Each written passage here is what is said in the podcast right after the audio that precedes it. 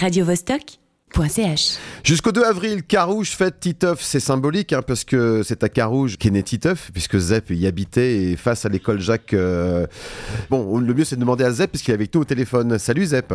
Ouais, c'est l'école Jacques Dalphin. Voilà, c'est ça, je cherchais Voilà. ça. Donc euh, oui, c'est ça. En fait, il y a 30 ans, euh, même, même plus de 30 ans, tu habitais à Carouge et puis tu as été inspiré par ce que tu entendais depuis ta fenêtre, hein, c'est ça? Ouais, c'est ça. J'avais, j'avais sous ma fenêtre d'atelier le, le préau de l'école. Et puis, euh, bah, c'est en, en observant ces, ces, ces bambins qui se couraient après et qui se tapaient dessus que, que mon enfance m'est revenue, que j'ai commencé à noter des, des pages. Enfin, au départ, c'était une espèce de journal intime qui s'est transformé euh, assez rapidement en bande dessinée euh, des aventures de Tito. Donc effectivement, on a beaucoup de, on a su beaucoup de choses sur euh, Titeuf. Ça fait 30 ans que tu expliques qui est le personnage, mais en fait, ce qui est intéressant, c'est que oui, il a 30 ans, mais il a pas tellement grandi. Il y a eu, euh, un album où il était un peu plus ado, mais je crois qu'il est redevenu enfant finalement. Oui, en fait, il, il joue souvent à s'amuser grand parce que c'est un des, c'est, une des occupations favorites des enfants, c'est d'imaginer leur devenir. euh, sauf que lui, bah, il est un enfant qui grandit jamais, donc ça fait, ça fait 30 ans qu'il imagine son futur. Il y a un album entier où il s'évertue à devenir adolescent, mais il ne il ne devient pas pour autant. Donc non, il est toujours bloqué dans cette, euh, cette préadolescence. Et puis euh, c'est un personnage qui a toujours été curieux et insolent aussi, avec euh, énormément de grossièreté, mais avec des thématiques qui changent, qui évoluent. Alors euh, récemment, sur le dernier album, il y avait les thématiques sur l'égalité homme-femme, sur la pédopornographie, sur l'écologie. En fait, tu, te- sers de Titeuf pour aborder les, grands sujets de société?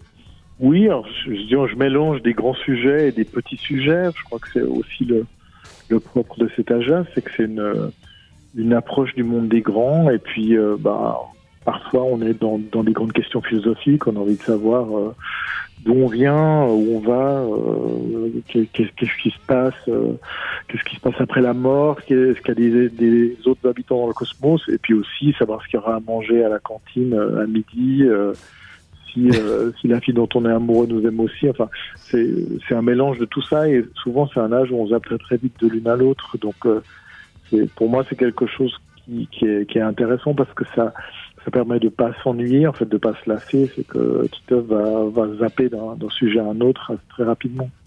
Alors euh, cette année, c'est le 30e anniversaire. Euh, il y a 10 ans, c'était le 20e. Et à l'occasion, il y avait eu Titeuf, le film, qui a été projeté euh, hier soir, je crois, à Carouge. Oui, hier après-midi, ouais. Ouais. Donc tu y étais. C'était essentiellement pour les gens de Carouge, cette projection? En fait, c'était pour qui voulait venir, mais il fallait s'inscrire parce qu'il y avait, ben voilà, c'est le cinéma bio de Carouge, qui est un très beau cinéma, mais qui est pas non plus euh, euh, le, Stade de France. Donc, euh, il y a malheureusement beaucoup de gens qui n'ont pas pu entrer, mais euh, c'était pas- a pri- prioritairement pour les enfants. Donc, voilà, il y avait, il y avait des parents qui ont, qui ont laissé leurs enfants dedans et qui ont attendu dehors. C'était un peu étrange. Ah. c'est toujours des beaux moments de. Moi, c'est la première fois que je revoyais le film sur un grand écran depuis sa sortie. Et puis, euh, bah, c'est toujours l'occasion d'échanges sympas avec les, avec les enfants après, qui posent plein de questions sur, à la fois sur comment on fabrique un dessin animé, et puis aussi des questions plus basiques, de savoir est-ce que, que Nadia existe vraiment, est-ce que, voilà, c'est- ces choses-là, quoi. Ouais, bien sûr. ouais. Et puis alors, il y a un truc qui interpelle aussi, c'est que la prochaine fois que tu vas, disons, participer à cette commémoration de la ville de Carouge, ce sera une crêpe partie. Faudrait que tu m'expliques un petit peu, parce qu'apparemment, tu vas dessiner Titeuf sur des crêpes, c'est ça Si j'ai bien compris? Alors moi-même, je t'avoue que j'ai pas tout compris, mais comme on sera beaucoup, j'ai pas mal de, de camarades dessinateurs qui vont qui vont venir aussi. C'est une espèce de, de, de battle de crêpes. plutôt. Ah ouais. On va pas se jeter les crêpes à la tête, mais on, doit dessiner euh, sur du, on doit dessiner avec de la pâte à crêpes, et puis après les, crêpes sont euh, sont données aux gens qui sont là euh, pour les manger. Donc c'est voilà, on va on va dessiner des crêpes en public, mais ça ce sera précédé par une, séance de dédicace avec aussi plusieurs auteurs, Buche, Dominique Bertaille, Valotte, Qui faisait partie de la, du magazine Show, hein, je crois. Qui faisaient partie du magazine Show, qui sont des gens euh, avec qui euh, on a eu des collaborations au fil du temps, c'est le cas de Dominique Bertaille. Donc euh, voilà, qui, puis qui, qui sont des sympathisants de Carouge, qui sont venus, c'est vrai qu'il y a souvent des choses organisées, parce que depuis maintenant cinq ans, il y a un hôtel bande dessinée à Carouge, et donc il y a euh, souvent des, des, des, des dédicaces, des rencontres, toutes sortes de choses qui sont organisées là-bas. Donc c'est des gens qui sont aussi habitués, même si certains viennent de loin, à cette ville. Ouais, c'est vrai que ce sera cette dédicace, ce sera dans une, les librairies jeunesse qui se trouve place du marché à Carouge. Et puis la... dédicace sera au théâtre, en fait. On- Ah, d'accord. Comme on sera beaucoup et que ce sera un peu compliqué d'être dans une librairie, on sera au théâtre. Au théâtre pour la dédicace et les crêpes, attention. Euh, Carouge, c'est pas la première fois qui, euh, finalement qui te rend honneur, puisqu'il y a une statue de Titeuf dans l'école Jacques Dalphin, qui était. Euh, ça fait un moment qu'elle est là, je crois. hein. Ça fait 4 ans, 4 ans qu'elle a été inaugurée. ouais. Ouais.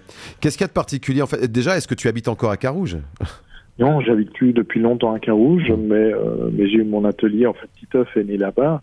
Et puis, euh, bon, c'est une ville que j'ai beaucoup dessinée, mais euh, bon, j'ai gardé des liens, j'y vais souvent. Et, et, je crois que les, les, Carougeois aiment, bien cette, euh, idée que Titeuf est né là-bas. Donc, déjà, l'école, l'école Jacques Dalphin, c'est effectivement l'école de Titeuf, c'est celle qui est dessinée dans les albums et dans les dessins animés. Et donc, euh, après, il y a eu cette statue qui a été mise dans la cour de l'école. Euh, il y a des expositions, il y a déjà beaucoup de choses qui ont été faites pour commémorer Titoff. Non, je suis- un enfant gâté, là. J'ai eu beaucoup de, beaucoup de, de- de reconnaissance déjà. D'ailleurs, euh, un détail que j'ai cherché mais que j'ai pas trouvé, c'est que ça vient d'où ce nom Titeuf?